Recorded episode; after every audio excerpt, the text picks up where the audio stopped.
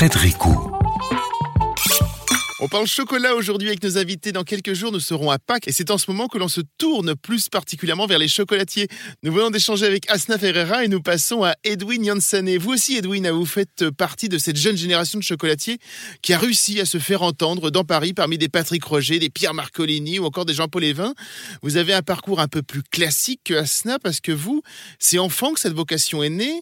Deux chocs, deux visites qui vous ont ouvert un peu les portes de la perception cacaotée. Alors, la première, c'est un voyage scolaire en Angleterre et la visite des usines Cadbury, c'est ça, hein? Tout à je fait. dis pas de bêtises. hein et un, un peu comme dans Charlie et la chocolaterie, vous avez été fasciné. Et puis un peu plus tard, euh, la maison Girard, une maison parisienne réputée. Mhm. Euh, Est-ce que j'ai bien résumé un peu vos débuts? Est-ce que c'est ça le- l'étincelle du, jeune chocolatier? euh, le, le dé- le déclencheur. Le déclencheur, c'est- oui. C'est ça, oui, tout à fait. Lors d'un voyage scolaire, euh, nous visitons, euh, nous visitâmes Cadbury, euh, Cadbury où on sent le sucre à à peu près un kilomètre à la ronde. et effectivement, à l'intérieur, ça ressemble à Charlie la chocolaterie. Donc, quand on est enfant et qu'on a, qu'on a lu Charlie la chocolaterie, c'est cool. Ouais. Il manque que les écureuils qui tapent les noisettes, quand même. mais sinon c'est ça quoi. C'est à peu près ça. Bon, Est-ce que les petits Anglais sont des petits écureuils? Je ne sais pas. Euh, et, et, et- et la même année, on a visité la chocolaterie, effectivement, Girard à Paris, non loin de l'hôtel de ville, euh, un peu plus traditionnel euh, et puis surtout artisanal. Et ça, vous aviez quoi Vous aviez 9-10 ans, c'est ça à peu ans. près? 8 ans, d'accord. On est en 98. Et donc ça vous est resté? Ça m'est resté. euh, les, les marqueurs d'odeur, euh, les marqueurs de goût que je ne connaissais pas parce que je connaissais pas le, le chocolat comme ça. Mhm. Euh, moi, je connaissais euh, la tablette que ma grand-mère achetait et qu'elle cachait pendant des semaines et que je retrouvais au fin fond d'un placard. Je- vous laisse euh, imaginer le goût. Mais, euh, mais, euh, mais oui, les, les boîtes de, de, de, de- Champs-Élysées à Noël, c'était ça, ma connaissance du, du chocolat. Mm. Et, et typiquement, ça m'a donné vraiment un, un attrait pour, pour, le, pour le goût parce que c'était vraiment une révolution pour moi. Alors aujourd'hui, depuis une dizaine d'années, vous êtes le responsable de Edward Chocolaterie, Paris, Mhm. bien évidemment.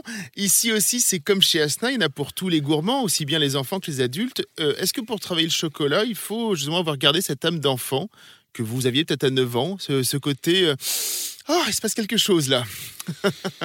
Alors, euh, l'âme d'enfant, je sais pas. Euh, moi, c'est plutôt l'âme du goût. Oui. Euh, c'est plus ça que l'âme d'enfant. L'âme d'enfant, je vais la voir euh, peut-être trois secondes quand je vais penser à ce qu'on va faire à Pâques prochain ou à Noël prochain, où il faut. euh, ça peut être un déclencheur, je veux dire, l'âme d'enfant. ah, hein. tout à Après, fait, le tout à professionnel qui prend le dessus. Tout à fait, tout Mm. à fait. Au niveau du goût, ça va pas trop être ça. Euh, au niveau de, des réalisations, comme on l'a dit, euh, Pâques, euh, c'est beaucoup de sujets, donc euh, faut penser montage en chocolat, un petit peu à, Noël avec avec des thèmes. Donc donc oui, là je, je vais avoir une âme d'enfant qui se déclenche. Pour ce qui est du goût, là c'est c'est plus général et souvent c'est ou des réminiscences de goûts que j'ai eu dans l'enfance euh, ou euh, des goûts que je découvre euh, ou que je connais. Alors, contrairement à Asna, vous, vous ne travaillez pas la fève directement. Mhm. Vous travaillez avec plusieurs personnes qui vous fournissent des bonnes fèves. Tout à fait. C'est un choix que vous avez fait, parce que vous m'avez dit une fois, ce n'est pas mon métier. Exactement. Bah, en fait, Asna a très bien résumé juste avant. Euh, C'est-à-dire que euh, travailler la fève à l'origine, c'est un métier qui n'est pas le nôtre. Mm. Euh, nous, chocolatiers, on transforme la masse que les couverturiers, eux, vont sourcer tout au long de l'année. Donc, Asna l'a expliqué, elle travaille avec une sourceuse. Avec, et elle a une origine qu'elle travaille en direct avec, avec la plantation, mais elle peut pas être partout. Bah, c'est à peu près pareil. Donc moi, mon sujet, c'est c'est plus de, de connaître les, les crus de cacao, euh, connaître leur trame gustative, et puis ensuite euh, bah, sélectionner les meilleurs dans, dans leur domaine. Et, et je prends notamment une tablette qu'on a fait avec Asna. Justement, j'allais Euh, vous dire, vous vous connaissez bien tous les deux. De toute façon, on, on l'a pu l'entendre déjà au micro.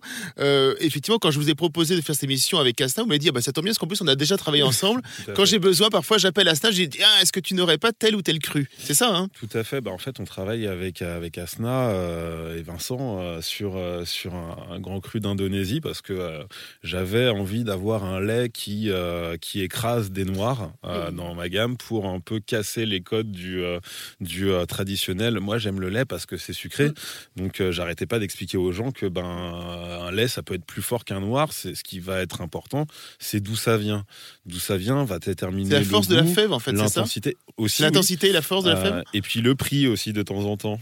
et ça, c'est un peu important. Et euh, Grand Cru Cacao d'Indonésie avec un et je suis très très content. Là, ça fait deux ans maintenant à peu près, et, euh, ça fait partie des, euh, meilleures ventes.